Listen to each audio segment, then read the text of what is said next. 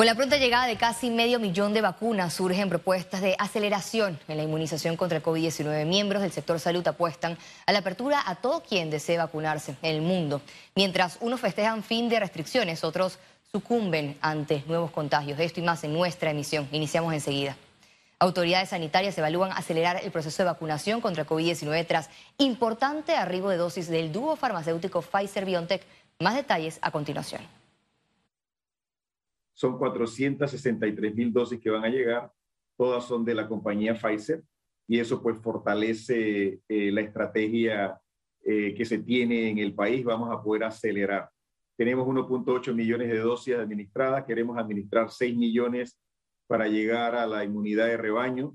Quizás tengamos que administrar un poquito más porque eso va a depender de la variante que circule. El miembro del consorcio de investigación de vacunas destacó que con este nuevo lote se contempla la inclusión de más población y hasta la participación del sector privado. Muy probablemente vamos a incrementar el número de lugares donde vamos a estar vacunando eh, y también el rango de edad lo vamos a discutir para saber si se puede disminuir el rango de edad. Yo creo que debemos de vacunar a aquellos que se están infectando más y hoy se están infectando más desde los 20 a los 59 años de edad veamos si podemos disminuirlo hasta ese rango de edad. Especialistas apelan que se abra la vacunación para todas las personas. Que hace rato debíamos estar vacunando a todo el que quiera vacunarse. Al que llegue con el brazo por delante, póngale la vacuna y después pregunte. Yo creo que ya llegamos a ese punto y sí entiendo que si no hay que si no había suficientes vacunas se tuviera cierta precaución para los grupos de riesgo, pero es un hecho de que los lugares donde la gente se vacuna en base a listas y en base a citas, está habiendo poca afluencia de personas a vacunarse. Panamá presenta un repunte de casos de COVID-19 tras una tercera ola pandémica. Actualmente en el país circulan las variantes alfa y gamma. Listet García, Econius. La Cámara de Comercio de Panamá asegura que la crisis socioeconómica que vive el país supera las sanitarias. Piden que la vacunación sea abierta a quien así lo desee. Se hace necesario lo que es la apertura de vacunación a cualquiera persona que así lo desee, a toda una economía. Me refiero principalmente al sector turismo, el sector de esparcimiento de restaurantes y demás. Tenemos que tomar en cuenta de que producto de las medidas de restricción, a la fecha todavía tenemos una contracción económica eh, importante, un nivel de desempleo que alcanza el 18.5%. Vacunados con AstraZeneca piden asistir a colocarse su segunda dosis sin cita. Para que venga a vacunarse, ya que eh, son cuatro semanas ahora y que tenemos todavía gran población por segundas dosis. Eh, ¿Pueden venir con cita, sin cita? No, no, la población que ya ha cumplido las cuatro semanas de haberse vacunado puede venir a colocarse sus vacunas. La positividad de pruebas COVID-19 en Panamá aumentó a 9.5%. Veamos en detalle las cifras del MINSA. 423.366 casos acumulados de COVID-19.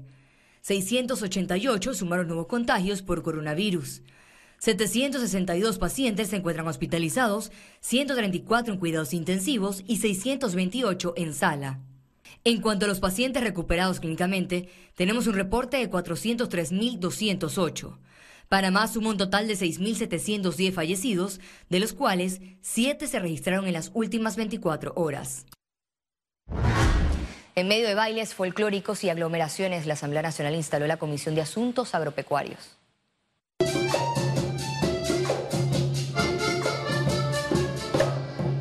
El acto se realizó en el Salón Azul del órgano legislativo y contó con la presencia de altos funcionarios del gobierno que justificaron la violación del aforo del 25% recomendado por el Ministerio de Salud. Aquí la mayoría está vacunado y se hicieron los reglamentos para que tuvieran las pruebas de, de,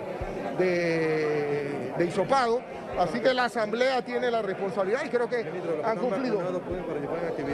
Sí, los vacunados no tenemos el riesgo y todo el mundo está usando la mascarilla. ¿Y ustedes por qué están acá también violándola, según usted dice, el reglamento? Eh, lo que sucede es que eh, es una comisión demasiado grande como la de eh, asuntos agropecuarios. Sin embargo, aquí todos, todos estamos con, mascarilla. Y, y bueno, yo voy a llevar esa inquietud a la Junta Directiva. En la sesión, el presidente de la Comisión de Asuntos Agropecuarios, Julio Mendoza, juramentó a los diputados integrantes. Este es un lugar un poco más chico, donde se llena con más facilidad. y tuvo que haber un mayor control en la entrada y no lo hubo. En medio de la instalación, el ministro de Desarrollo Agropecuario, Augusto Valderrama, respondió a los cuestionamientos por el retraso de la puesta en marcha de la Agencia Panameña de Alimentos, entidad que eliminó la UXA. Aseguró que la ley pronto será reglamentada. Nosotros, en esta pandemia, con la actual AUSA, hemos parado las importaciones por encima de los intereses económicos, como dijo el diputado eh, Y ahora cuando votamos la ley, todavía vamos a ser más enérgicos y más fuertes. El presidente Cortizo tiene una responsabilidad seria con los productores de este país. En este tercer periodo legislativo, casi el 90% de las comisiones están preparadas para iniciar los debates. Félix Antonio Chávez, Econius. El Pleno de la Asamblea Nacional aprobó una resolución que insta al gobierno y a la Junta Directiva de la Caja de Cero Social a replantear el diálogo nacional bajo la coordinación de la Organización Internacional del Trabajo. Vemos que no hay consenso en los grupos de trabajadores. Eh, estamos convencidos además de que deben participar especialmente los tres grupos que hacen el sacrificio, los trabajadores, el gobierno y los empleadores que, y no es cierto lo que decía el compañero de que se va a excluir al resto de la población. Pueden seguir como observadores los partidos políticos, los grupos cívicos, todos los grupos que deseen. El Ministerio Público inició una investigación por contaminación hídrica en Donoso tras una rotura de tubería en proceso minero. A través de la personería de Coclecito se inició investigación por delito contra los recursos naturales luego de que se reportara un incidente ambiental que presuntamente afectó las áreas hídricas. Y continuamos con el mismo tema. Este lunes funcionarios del Ministerio de Ambiente realizaron un recorrido en el área del evento de filtración de la tubería. Durante la visita, personal de mi ambiente tomó muestras donde verificaron la calidad del agua. De acuerdo con el abogado y creyente Rosendo Rivera, el Tribunal de Juicio en el caso Pinchazos cuenta con todas las herramientas para que este proceso no se dilate más.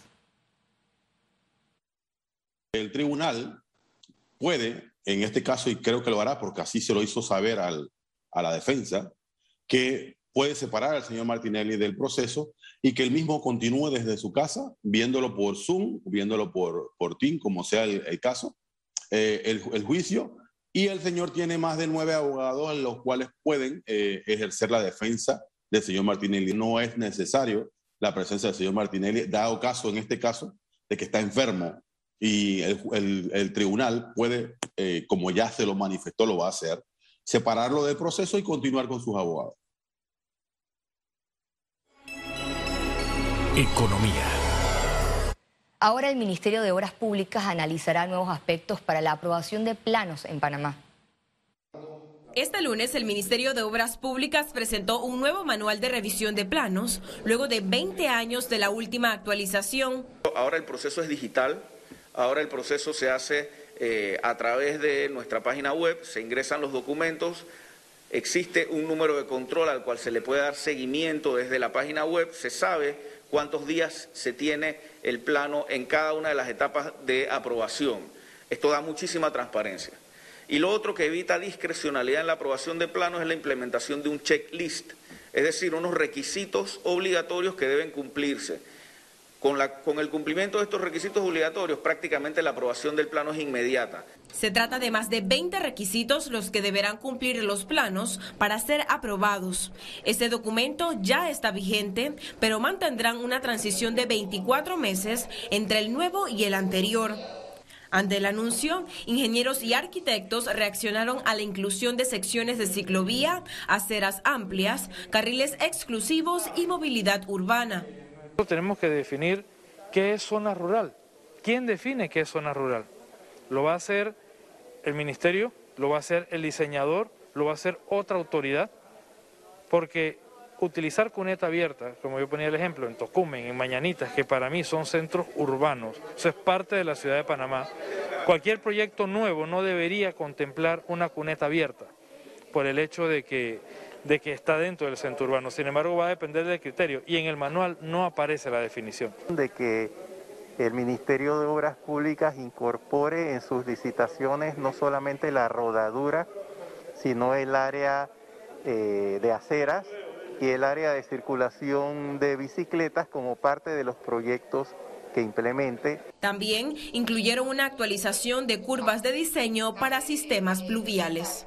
Ciara Morris, Econews.